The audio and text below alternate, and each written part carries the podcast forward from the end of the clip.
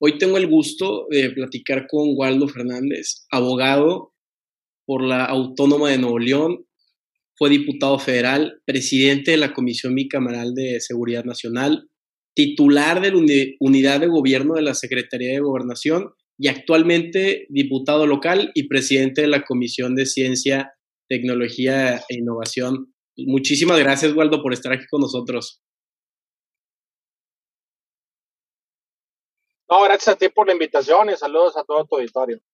Perfecto, Waldo. Pues platícanos un poquito cómo llegas a ser presidente de la Comisión eh, Bicameral de, de, Seguridad Nacional. ¿Cómo, ¿Cómo fue eso?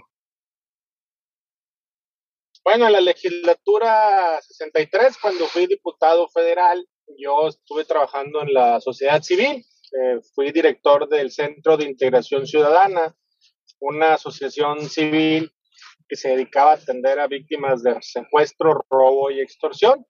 O, en este caso, cuando había un secuestro, acompañábamos a los familiares de las víctimas. Eh, nunca negociábamos secuestros, eso lo hacía la autoridad o la unidad antisecuestros. Nosotros dábamos este acompañamiento.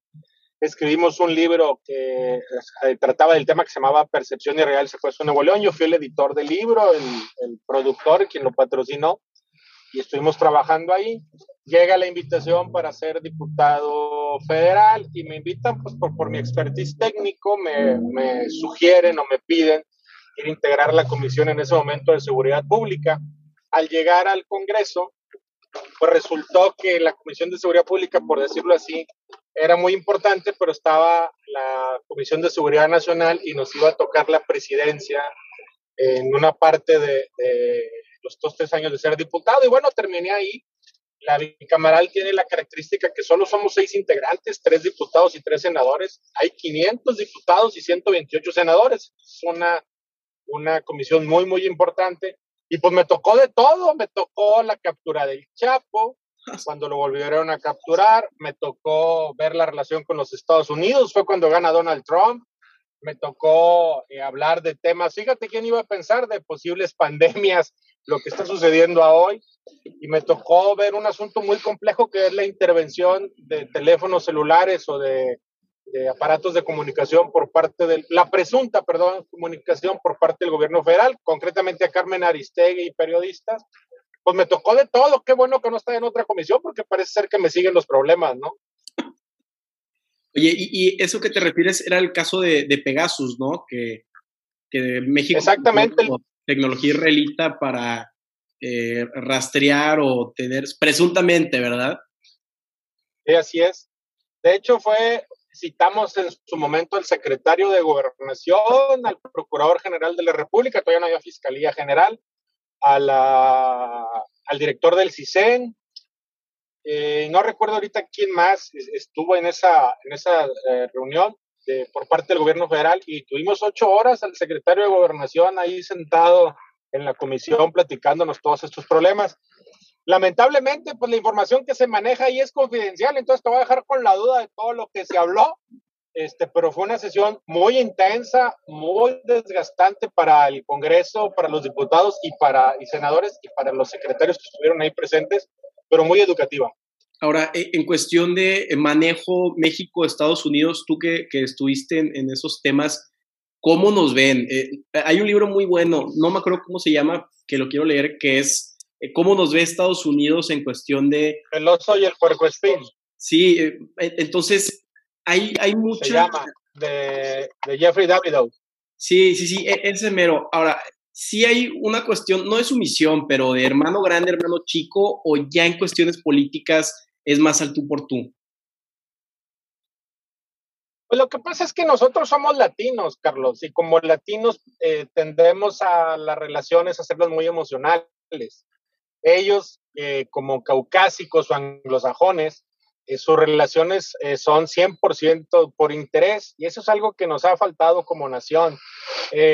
por ejemplo, somos los únicos que hablamos del pueblo hermano de Costa Rica, el pueblo hermano de España, el pueblo hermano de Estados Unidos. Tú nunca escuchas a ningún eh, líder mundial hablar del pueblo hermano de, otro, de otra nación. Las relaciones entre los países están basadas por el interés. eh, la obligación del presidente es ver por los ciudadanos de su país y ver en el interés de los ciudadanos de su país. Es muy difícil una relación entre países que tenga un tema estimativo, porque finalmente el presidente, el primer ministro o quien esté al mando del poder ejecutivo en cada país, su obligación es con sus ciudadanos. A veces en México sucede que pensamos esta dinámica de que, ah, no, es que nos van a proteger, nos van a querer, nos van a cuidar, y por eso, por lo general, hemos perdido en las relaciones internacionales. Hoy lo que sucede en México a todo mundo deja, eh, no lo deja de sorprender que un presidente mexicano le diga a los Estados Unidos o cuestione o algo, todo el mundo se infarta. las veces que ha ido el presidente mexicano a los Estados Unidos, que creo que hasta el momento son dos, o que ha salido de gira, todos los, los, comentaristas, todos los que opinan han dicho que va a ir a que lo regañen y que va a fracasar. La, la, más importante fue la de Donald Trump. ¿Y qué fue lo que sucedió? Le fue muy bien porque finalmente lleva la representación de un país. Entonces, creo que es algo que nos, como nación, tenemos que crecer un poco y entender que las relaciones no son de hermandad, son de aliados, son de interés y que bajo esa dinámica están. Claro. Ahora, en temas eh, ya más, eh, he visto que tienen muchísima experiencia en los tres niveles, federal, local, estatal. Gestionas tú más de 400 millones en recursos para municipios de Nuevo León. Aparte fuiste representante del gobierno del estado de Nuevo León en la Ciudad de México. Entonces, siempre cuando llega este candidato y dice, eh, por cada peso que le mandamos a la federación recibimos 25 centavos. Ahora, ¿Hay mucha disparidad en lo que nos están dando y lo que recibimos en Nuevo León? ¿O lo ves más como una técnica política para que la raza se enoje y vote por ti? Bueno, todos los candidatos, sobre todo un tipo de candidatos que han estado surgiendo últimamente, eh, buscan lo peor de ti buscan que te enojes, buscan que digan él sí lo va a hacer, él sí va a cambiar y cuando llegan toman la misma dinámica de los demás, la de siempre. Entonces, pues es un asunto del electorado eh, en cuanto a promesas reales y cumplimiento real. El asunto del pacto federal, por ejemplo, pues el gobernador Samuel García dijo que se iba a salir del pacto y lo borró por completo de su vocabulario, ¿no? Pero al final del día, ahí nunca se ha hecho un estudio serio para determinar cuánto dinero de lo que aporta Nuevo León a la federación verdaderamente se genera en Nuevo León. Te voy a poner un ejemplo. Eh, hay en Nuevo León siete o ocho empresas transnacionales que operan en el mundo, pero que operan en todo México. Hay una cementera, varias refresqueras, varias cerveceras, tiendas de conveniencia, etcétera. Llámese, este, bueno, no sé si pueda decir marcas o no en tu programa. No, di lo que tú quieras, Waldo, aquí nadie te censura. Bueno, vamos a pensar Oxxo, Soriana, FEMSA, Cemex, eh, Alfa, todas estas empresas tienen sus corporativos en Nuevo León y cuando tú vas y facturas algún servicio de ellos, la mayoría están domiciliados aquí, pero el Oxxo de Chiapas está vendiendo en Chiapas. Eh, la cervecería que está en Jalisco, aunque tenga el domicilio aquí, está vendiendo y la riqueza está en Jalisco. El cemento que se vende en Yucatán, aunque el domicilio esté aquí, se vende en Yucatán. Entonces no hay un estudio serio para determinar cuánto del dinero que se declara aquí se genera aquí. Entonces esto de que yo doy un peso y me regresan 20 centavos, 19 centavos, está, eh, no se ha analizado con seriedad. Te tendrías que ir a lo que generas de Producto Interno Bruto, que ahí sí, bueno, Nuevo León está en el tercer lugar a nivel nacional en el país y en, y en base a eso tratar de hacer la modificación al pacto fiscal. Pero hay que considerar que la energía por lo general viene del sur. Eh, durante mucho tiempo el petróleo venía también del sur, entonces hay que equilibrar. Creo que estos discursos de ruptura no se valen, pero sí es importante poner en la federación el sentido de que si no apoyas a Nuevo León para que tenga más dinero, puedes frenar este tren del crecimiento. Y creo que ahí es donde no se ha logrado comunicar bien. Es muy sencillo para nosotros los en comunicación decir que nos tratan mal y montarse en eso, que te digo, creo que sí se tiene que hacer una revisión del pacto fiscal en beneficio de las personas de Nuevo León, pero no se trata de un mensaje de ruptura. Claro, ahora, y es como tú dices, este, Cemex puede ser, tener una sede aquí en, San Pedro, pero no por eso significa que todo lo que esté vendiéndose en Nuevo León. O sea, ¿y qué les dices entonces? Digo, tú sabes que Nuevo León de repente no es muy seguido, pero sí está mucho lo de es que en el sur no, no hacen mucho o lo que sea. ¿Qué les dices a ese tipo de personas? De entrada somos regionalistas y eso es bueno, estar orgulloso de nuestras raíces y todo se vale. Pero hay que entender que somos parte de un pacto federal. Te voy a poner dos elementos que las personas no ven.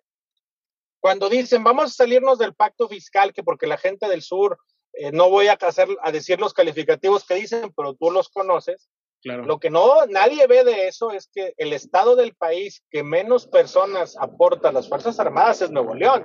El 0.03% de los elementos totales de las Fuerzas Armadas son de Nuevo León. Hoy andan en Nuevo León, llegaron 500 militares la semana pasada, que son hermanos, ahora sí, aplicando el término hermanos, porque sí somos del mismo país.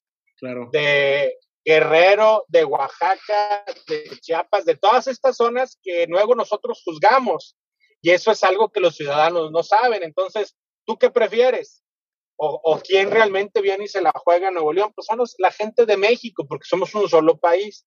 Otro dato que es muy importante señalar es que Nuevo León no sería hoy lo que es sin el subsidio de la renta petrolera que vivió en los 70. ¿eh? Acuérdense que durante los 70 casi nadie pagaba impuestos, todos vivíamos de la renta petrolera y que incluso de ahí se generó mucha riqueza en Nuevo León. Entonces, yo creo que lo que sí se vale es pedir un trato justo, lo que no se vale es el mensaje de ruptura.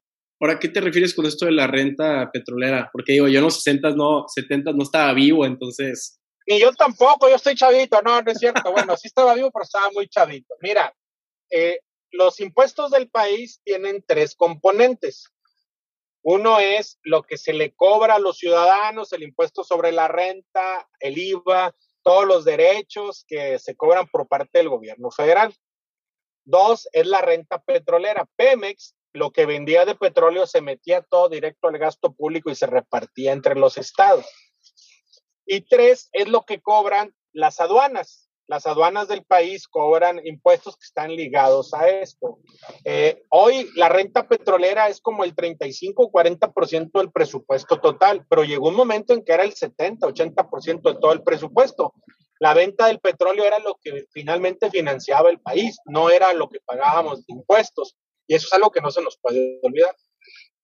Claro, ahora eh, también, eh, ya cambiando el tema, a, la Autónoma de Nuevo León, oye, tú te gradúas de, la Autónoma de Derecho, me imagino que tienes un arraigo muy grande, y, veo que en el 2021 denuncias por presuntos actos de corrupción igual a, la autónoma y ahorita la Auditoría Superior de la Federación va a hacer una revisión para los contratos que tienen con la universidad.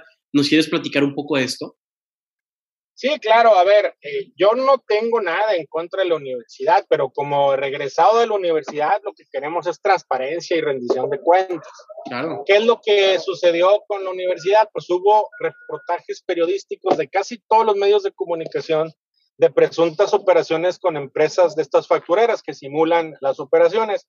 Pues yo lo que hice es presenté una denuncia ante la Auditoría Superior de la Federación y otra ante el Sistema de Administración Tributaria el SAT ya me contestó que están auditando cuatro años, los cuatro años que yo denuncié los están auditando actualmente para ver si hubo empresas factureras o no. Y la semana pasada la Auditoría Superior de la Federación en su programa anual de auditorías metió todos los contratos federales por parte de la universidad. Evidentemente, pues algo tuvo que ver la presión que hemos estado ejerciendo, no yo, los medios de comunicación y la ciudadanía. Y eso es bueno porque Ah, tenemos un nuevo rector que yo estoy seguro que quiere hacer las cosas bien. No hay nadie que quiera llegar al gobierno a ser diputado, presidente municipal o rector de una universidad que quiera hacer las cosas mal. Me explico, sería este, ingenuo pensar que alguien quiere llegar para hacer las cosas mal. Yo creo que él quiere hacer las cosas bien y este proceso de rendición de cuentas le va a servir a él. Si es que sale bien, pues para dignificar el proceso y si sale mal, bueno, pues para que hagan los correctivos pertinentes. Y digo, no es algo que, que, se nos hace nuevo, con Peña Nieto, todo este escándalo este, de las empresas factureras, con todos temas de, de las empresas fantasmas y los contratos que tenían con muchísimas universidades del Estado. O sea, todo lo que dices ya tiene un respaldo que, que sí te da coraje por un lado porque estás quitándole el presupuesto a una universidad pública que, que ayuda a disminuir la pobreza, que afecta a, las clases sociales, pues mayormente eh, más bajas, porque son las que irían por lo general a, a escuelas públicas. Entonces, estás dañando el futuro de, de, un chavo que quiere una buena educación. Yo soy producto de la educación pública y lo que me dio la posibilidad de la movilidad social pues fue mi carrera universitaria. Yo estuve en escuelas públicas toda mi educación y entonces eso te da movilidad social. Por cada dinero que se desvía en beneficio de unos cuantos, perjudicas tal vez la realización de sueños de muchos estudiantes. Claro. Ahora, en temas de, de transparencias, eh, vi que, que, cuando eras diputado federal eh, eras el único que transparentaba los recursos que gestionabas mediante este tipo de, ¿cómo eh, valga la redundancia? Contratos de transparencia. ¿Cómo le hacías? ¿Cómo eran esos contratos? Pues no era muy popular, compadre, para empezar, ¿no? Entre 500 ser el único, pues no me querían mucho, ¿verdad? Pero bueno, afortunadamente los amigos en este negocio no están por lo general en el gobierno, en la política, están en otro lado, ¿no? Sí, no. Este, mira, había unos fondos moches que le llamaban así porque los diputados pedían un moche por cada recurso que bajaban. Eh, yo cuando llego al Congreso tenía dos disyuntivas. Una era negar, este, aceptar estos recursos o hacer cosas buenas con convenios de transparencia. Entonces me fui por la segunda parte y logramos firmar convenios de, de transparencia con las entidades del gobierno a las cuales les dábamos estos recursos de tal manera que había un compromiso de que yo no iba a cobrar ningún moche, no me iba a quedar con nada, ni tampoco iba a recomendar proveedor ni nada. Y eso me permitió pues, tener mi reputación intacta y es algo que, que, te agradezco que me lo menciones porque muchas personas no se acuerdan, pero finalmente lo hice, fui el único y creo que es vital esta parte de transparentar lo más que se pueda y el proceso de rendición de cuentas, porque el dinero del gobierno es del, es del pueblo, no es del gobierno. Entonces, por eso lo hice y afortunadamente, pues ahí están los resultados. No, y, y, gracias por hacerlo. O sea, de los 500 diputados, no puedo creer que haya sido el único. Eh, no sé, se me hace algo, eh, un tabú, ¿no? De lo que muchos saben, pero no lo hablas tanto. Entonces, que tú hayas alzado la voz, sí, me imagino que, que es un proceso muy pesado, ¿no? Porque como diputado quieres colaborar con, pues, con, con tu gente o con tus compañeros, pero por el otro lado dicen, ah, no, es el que no acepta los moches, o no, no, no iba por ahí no es fácil, no es fácil ser opositor o mantener cierta integridad en ciertas cosas. Eh, podrás tener buena relación con los diputados o diputadas y compañeros, pero finalmente, pues, ahí sí que tú eres el prietito en el arroz a la inversa. Es muy difícil sacar tus, tus iniciativas. Hoy en el Congreso Local de Nuevo León he presentado iniciativas muy interesantes que están en la congeladora, pues porque soy la voz opositora en el Congreso y eso al final de cuentas no ayuda. Pero mira, yo lo que hubo un político que cuando fui diputado me dijo que cada vez que me subiera a la tribuna o que cada vez que diera una entrevista no pensara en el colectivo, en los ciudadanos. Me dijo algo tan sencillo pero tan profundo. Me dijo, tú solamente piensas que te están viendo tus hijos. Y yo lo que quiero es que mis hijos estén orgullosos de mi paso por la política. Yo no sé si ya se vaya a acabar, si este vaya a ser mi último puesto público. En este negocio es muy difícil prevalecer yo ya voy prácticamente para eh, siete años de andar en esto. Afortunadamente no vivo de esto, también lo tengo que decir, yo tengo un negocio. Entonces, pues yo voy a seguir en esta integridad y vamos a ver hasta donde la gente de Nuevo León o el pueblo de México, en su, en su caso, en su momento, lo quieran que esté. Y pero yo lo que hago es lo hago pensando en mi familia, en mantener mi integridad. Claro, digo, lleva siete años, pero no, yo he, o sea, he visto muchísimos currículums de bastantes diputados, senadores, como de 40 o 50, y al ver el tuyo, has estado en todos los niveles de gobierno en tan poco tiempo. Entonces, ¿qué me hace pensar que, estás bien cotizado o que haces las cosas bien? Donde, oye, tú puedes colaborar un día con el Bronco, luego estás en este partido. Entonces, no sé, yo lo, lo veo desde un punto de vista más objetivo, que algo bueno estás haciendo para, para que, que te hayan utilizado en los tres niveles de gobierno. Muchas gracias por lo que mencionas. Mira, yo creo que al final de cuentas eh, me podrán cuestionar algunas cosas, algunas decisiones y todo, pero nadie ha podido cuestionar mi honestidad. Y eso es algo que vale mucho en el tema de la política. Y yo estoy contento por eso. También creo que nadie ha podido cuestionar de que no sea capaz.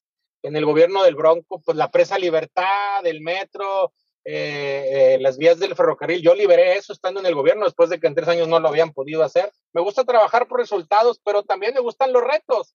Entonces, en esa dinámica ahora en el Congreso es una, un asunto completamente diferente. Somos dos diputados de Morena, pero vaya que estamos dando la batalla todos los días en el debate y creo que lo estamos haciendo bastante bien.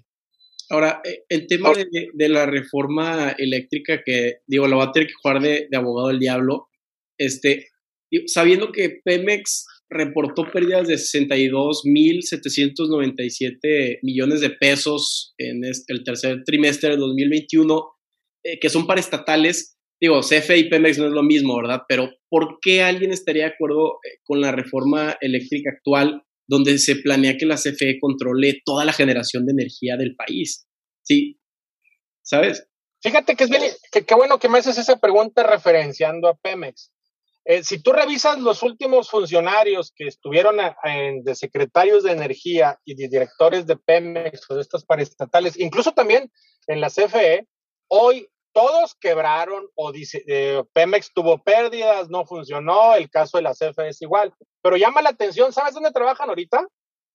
En la servicio en empresas privadas en empresas privadas ligadas al petróleo. O sea, ¿cómo contratas tú a un director de Pemex que fue pésimo director y que tuvo números rojos?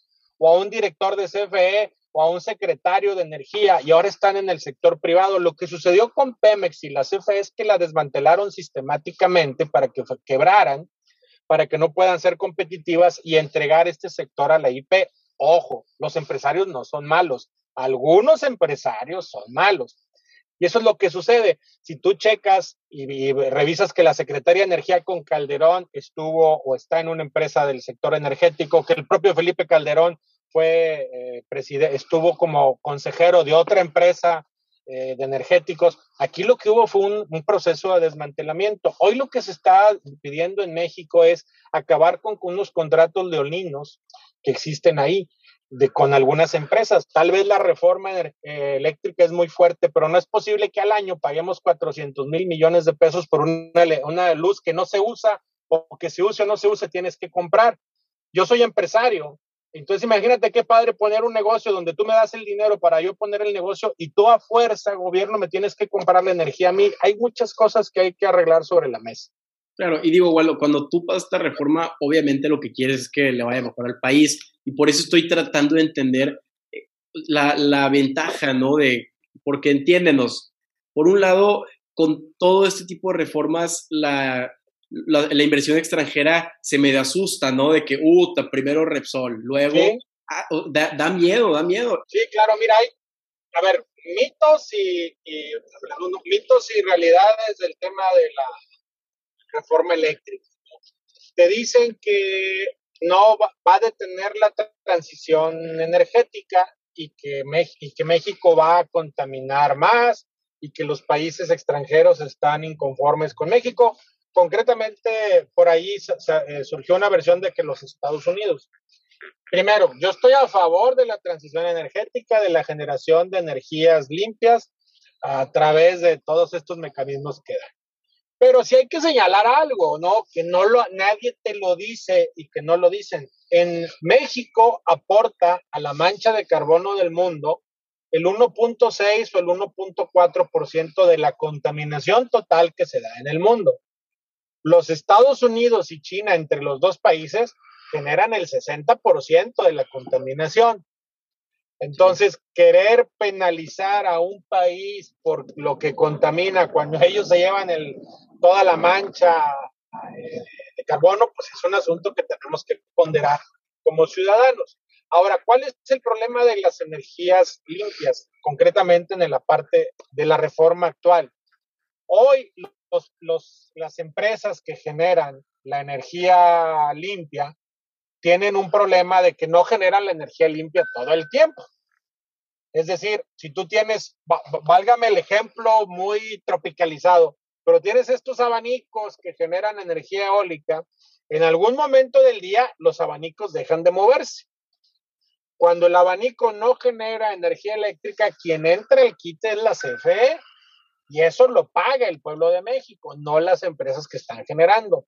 O cuando el panel solar en la noche dejen de generar energía, pues eh, la energía es continua. Tú haya, haya ventilación, perdón, gire el abanico o haya luz solar, tú en la noche sigues consumiendo electricidad y eso lo aporta la CFE. Es algo que quedó mal hecho en la reforma anterior. Luego viene lo que le llaman la parte del autoconsumo. Si tú eres generador de energía eléctrica, tienes derecho a pagar cuotas o una energía menor eh, que lo que pagan los, tú y yo pagamos los ciudadanos comunes y corrientes. Pero te voy a decir que hay 236 plantas generadoras de energía en el país. ¿Sabes cuántos eh, porteadores o, o socios tienen estas plantas? Hay 77 mil personas beneficiadas de esto, entonces es ilógico que si hay 236 plantas de autoconsumo, haya 77 mil personas que pagan una energía a un costo diferente. Se hizo un mercado paralelo, que es de lo que se queja la CFE, donde hay personas que están recibiendo acciones de un dólar o una acción y entonces tienen derecho a esta energía de bajo consumo. La tercera cosa que se está tratando de combatir con esta reforma es, en todo negocio tú tienes una línea de distribución, Carlos. Es decir, el flete, el transportista. Bueno, en la CFE la distribución se da a través de los cables de CFE y hay empresas que le están vendiendo energía, por ejemplo, a Guatemala. Entonces, ¿qué es lo que ha sucedido? Yo no digo que todas las compañías que estén jugando lo estén haciendo mal o que no haya habido errores en la otra, errores legales que han sido aprovechados. Por eso lo que está buscando la CFE es, oye, espérame, nos está generando estos costos a los mexicanos con nuestros impuestos y lo quieren corregir. ¿Por qué una reforma y no una negociación contractual? o un juicio, porque el juicio tardaría más de seis años o una negociación tardaría más de seis años. Pero aparte hay algo que hay que dejar en claro, la constitución misma establece que a ninguna ley se le dará efecto retroactivo en perjuicio de persona alguna. La irretroactividad en la ley, que incluye las reformas este, constitucionales. Entonces, ¿qué es lo que sucede? De una vez que se vote la reforma, si procede, lo que estaba antes se va a respetar, pero ya lo que viene hacia adelante va a cambiar conforme a la nueva reforma. Entonces es ahí, ¿qué creo que va a pasar? Creo que va a salir una reforma con algunos transitorios que te van a decir que los nuevos jugadores se establecerán conforme a la nueva reforma y a los anteriores se les va a respetar lo que está, pero que sí en esencia, en mi opinión, está mal. Claro. Sí, la reforma de Peña Nieto, la energética, es obviamente perfectible. Estoy de acuerdo que debemos de, cambiar este mercado paralelo o los subsidios que, nos cuestan a los mexicanos. Eso no te lo debato, igual, estoy totalmente de acuerdo. Pero en tema del CFE, la CFE ahorita eh, crea, genera el 38% de la electricidad y el sector privado el 62%.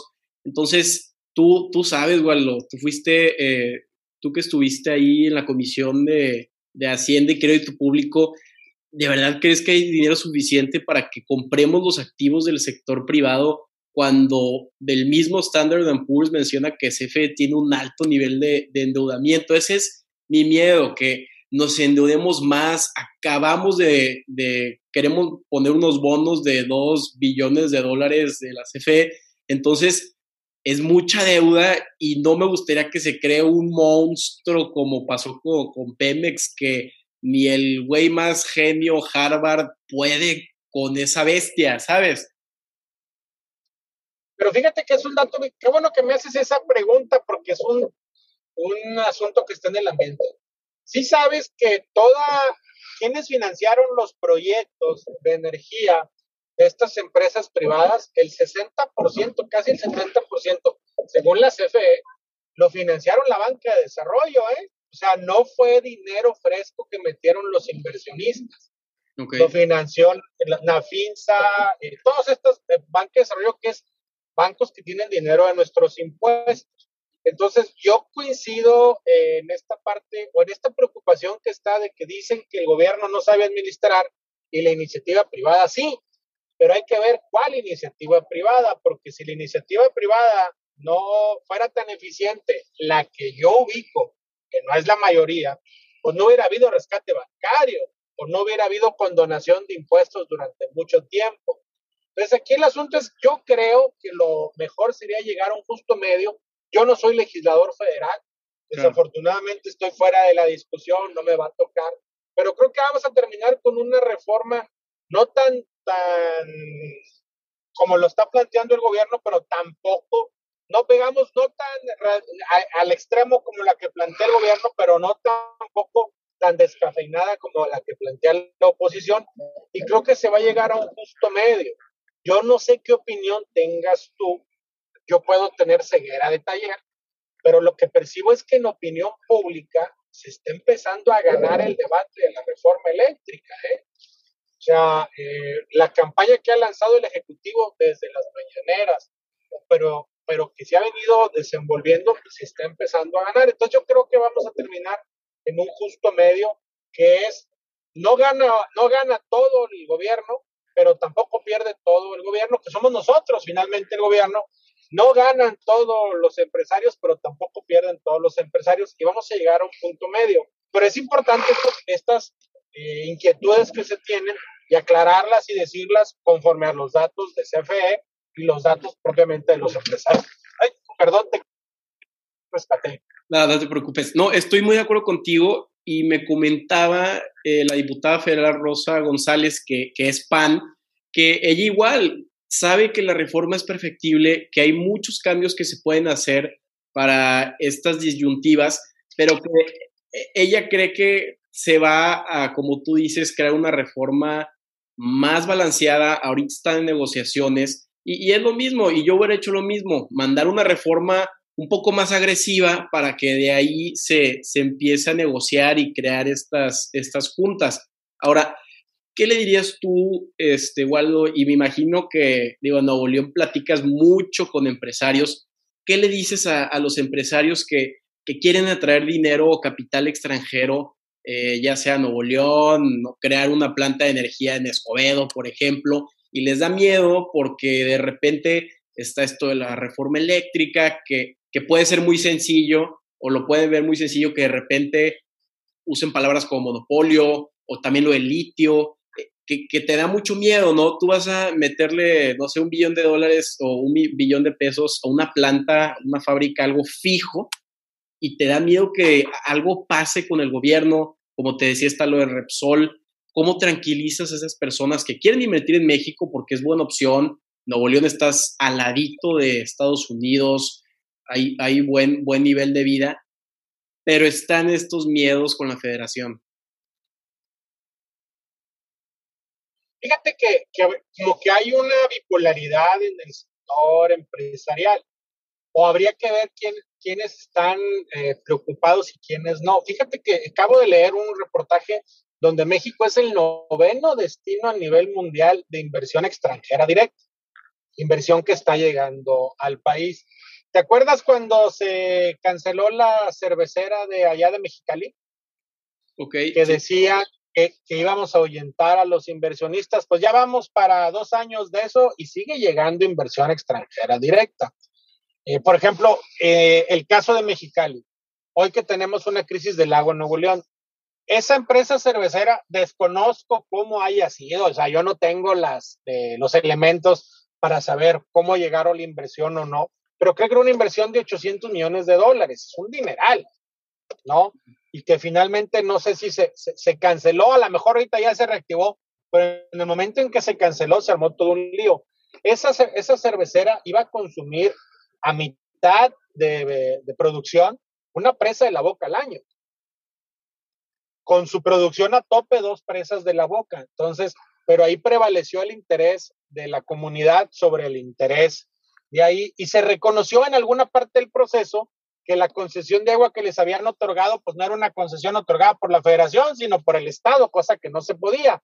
Entonces, y no pasó nada con eso. Al, cuando hablan de que no hay certeza en el Estado de Derecho, cuando se habla de la reforma eléctrica, el gobierno, el gobierno federal no está expropiando a los particulares, está planteando, respetando el Estado de Derecho, una reforma que va al Congreso, que es donde emanan las leyes, o sea, certidumbre legal hay. No habría certidumbre legal si el camino fuera una expropiación. Este gobierno no ha expropiado nada a nadie, ¿eh? O sea, este, esta historia del comunismo y estos rollos ahí es puro rollo. Por eso los representantes del pueblo los eligen los ciudadanos. Te podrá gustar el modelo democrático, no, pero es lo más perfecto que tenemos en el país y que incluso hay que reconocerlo a nivel mundial. Somos de las democracias jóvenes, en pañales, pero sólidas. Nadie puede acusar que en las elecciones pasadas no hubo acusaciones del uso del aparato del Estado para ganar una elección. Nadie lo puede acusar. Por ahí salen que si los programas sociales y eso, pero son términos muy subjetivos. Entonces, ¿cómo, cómo le da certidumbre al Estado de Derecho? Pues es a través de una reforma constitucional, no es, insisto, una expropiación. Entonces yo te diría, en esa parte creo que los empresarios extranjeros dicen, oye, en México están funcionando las instituciones, ¿no? Cuando te hablan de es que el poder este, se está, eh, eh, ¿cómo se llama?, concentrando en un presidente, se está concentrando de manera democrática, a través de elecciones, no a través de decretos o mandatos, o donde él esté quitándose facultades a los otros poderes. Entonces es una discusión un poco basada ahí, me parece a mí, en un sofisma, ¿no? En una, en una falsedad enunciativa de, de inicio. Porque si la democracia no funciona, entonces, ¿por qué si tenemos eh, gobernadores, eh, diputados? En Nuevo León ganó Movimiento Ciudadano en una cosa que fue sorpresiva, incluso hasta para ellos mismos en un momento dado. Entonces, a lo que voy es, aguas ahí. La discusión de fondo, certidumbre hay. Puede que a algunos empresarios no les guste el estilo o que haya reformas constitucionales pues es que las van cambiando las dinámicas del país y las democracias de eso son, son seres vivos que se van transformando en diversas ideologías. A la, hoy gobierna Morena, no sabemos, todo parece indicar que en tres años va a seguir gobernando, pero puede que no, ¿eh? puede que haya un cambio y es parte de la democracia. Claro, digo, al final del día lo que preocupa es la, la acumulación de poder en una persona que, y, y, no es por ese sexenio, es por los anteriores, Waldo, que hemos visto cómo eh, por, por una sola persona pueden haber crisis, la del, la del 94, la del 82, donde nos da miedo otra vez que, que y, yo creo que es parte mucho del mexicano, ¿no? Que esperamos que llegue alguien, una persona a salvarnos, cuando pueden haber muchas instituciones o pueden independizar o hacer autónomas instituciones, ¿no? Yo creo que ese también es un chip que tenemos nosotros de ver el presidente nos va a salvar, cualquiera de, desde el PRI hasta ahorita, en vez de cambiar esa mentalidad y decir, no, pues, instituciones, instituciones, pero ya para cerrar, Waldo, me, me gustaría terminar con todo lo del guachicoleo fiscal, que, que tú lo habías mencionado, que, que estás a favor de, de, lo que está haciendo el gobernador este, Samuel García, y más que nada que mi público es joven y, y sí se habla mucho que factureros, factureros, este, que el deporte nacional de México es ser facturero, pero si nos quieres explicar bien qué es lo que está pasando en Nuevo León. Sí, claro, fíjate, mira, yo soy eh, opositor, pero así como critico lo que me parece que hace mal el gobernador, celebro lo que me parece que se hace bien. Y cuando hablo de celebros no hago fiestas, sino simplemente digo, oye, esto está bien hecho. Llama la atención lo que sucede en Nuevo León. Hoy salió por ahí un artículo que Nuevo León tiene, conforme a la media nacional, 12% las gasolinas más caras del país. ¿Cómo es posible que teniendo una refinería y la frontera a 200 kilómetros sea más cara la gasolina en Nuevo León que en Oaxaca? Es 12% más cara. 12% en promedio más cara. No hay lógica de eso. La única explicación es que en Nuevo León hay tres o cuatro jugadores que tienen todo el mercado de gasolinas y fijan los precios dentro del parámetro a lo que quieren. Dicho lo anterior, me paso al tema del huachicoleo. Es de llamar la atención que Nuevo León tiene las, la ciudad, de, a partir de que se abrió la frontera en Nuevo León, se recrudeció la contaminación. Ojo, no solamente la gasolina contamina, ¿no? Hay otros factores, la industria, la propia refinería. Yo soy de Morena, pero no estoy negado a entender que la refinería viene de un proceso de contaminación y también le han metido cerca de 12 mil millones de pesos para evitar su contaminación.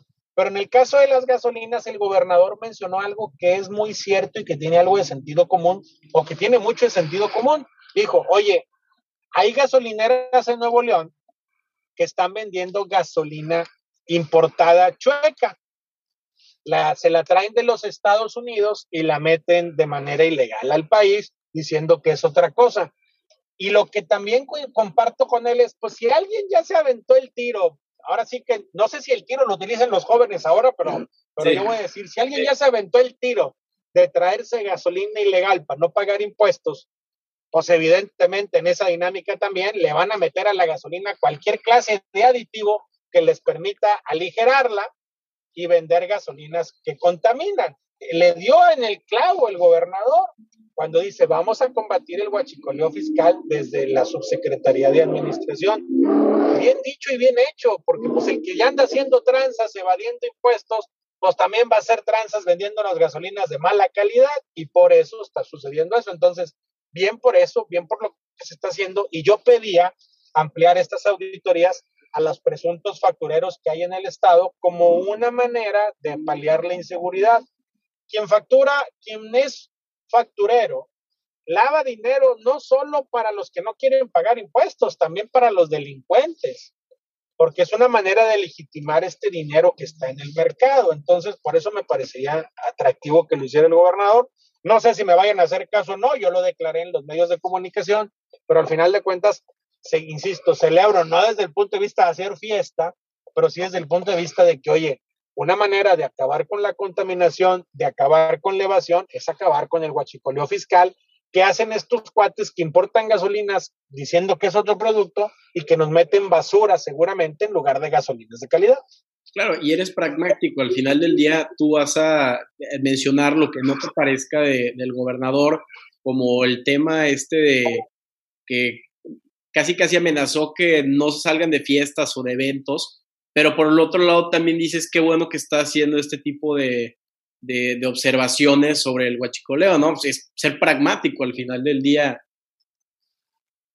Sí, claro, es que el asunto es, a ver, yo no entiendo la oposición como el no a todo, pero tampoco entiendo el ser aliado estratégico de un gobierno como validándole todo, como pasa hoy con el MacPrian todos se votan en perjuicio del ciudadano, aumentaron el impuesto predial, pero no pagan el agua a los municipios. Pues no la jodan, o sea, por un lado penalizas al ciudadano. Lo que yo digo es, yo sí creo que el gobernador en este punto le dio al asunto correcto, me parece bien. Lo que critiqué en su momento cuando penalizó o quiso penalizar a los burócratas con el tema de reunirse en medio de una pandemia es que en la ley en ningún lado hay un artículo que te permita sancionar a tus trabajadores por reunirse. Es un asunto de criterio de cada trabajador, ¿no? Y, como autoridad él no puede ir más allá de la ley y parecer, pareciera que no pasa nada cuando hace este tipo de manifestaciones, pero es el primer, es el principio, cuando haces esta manifestación y no hay una corrección o un, o un extrañamiento por parte de la oposición, de empezar a generar un gobierno que se puede salir por la tangente y, equivocarse, ¿no? En el caso concreto del, del, gobernador, se equivocó, en mi opinión, en eso, y por eso lo señalé, así como también le señalé que estoy de acuerdo en lo que está haciendo, como también estoy de acuerdo eh, con lo que está haciendo con las escuelas, activar a la ciudadanía, de que te ayuden a, a, arreglar las escuelas, pero también hoy presenté un punto de acuerdo donde pido que protección civil de una licencia que diga, esta escuela sí se puede usar o no, porque después de dos años no sabes en qué condiciones está la infraestructura educativa. Entonces, es el asunto. Yo nada más lo que trato es de ser sensato y usar mi sentido común. Puedo estar equivocado no, pero soy auténtico en lo que pienso.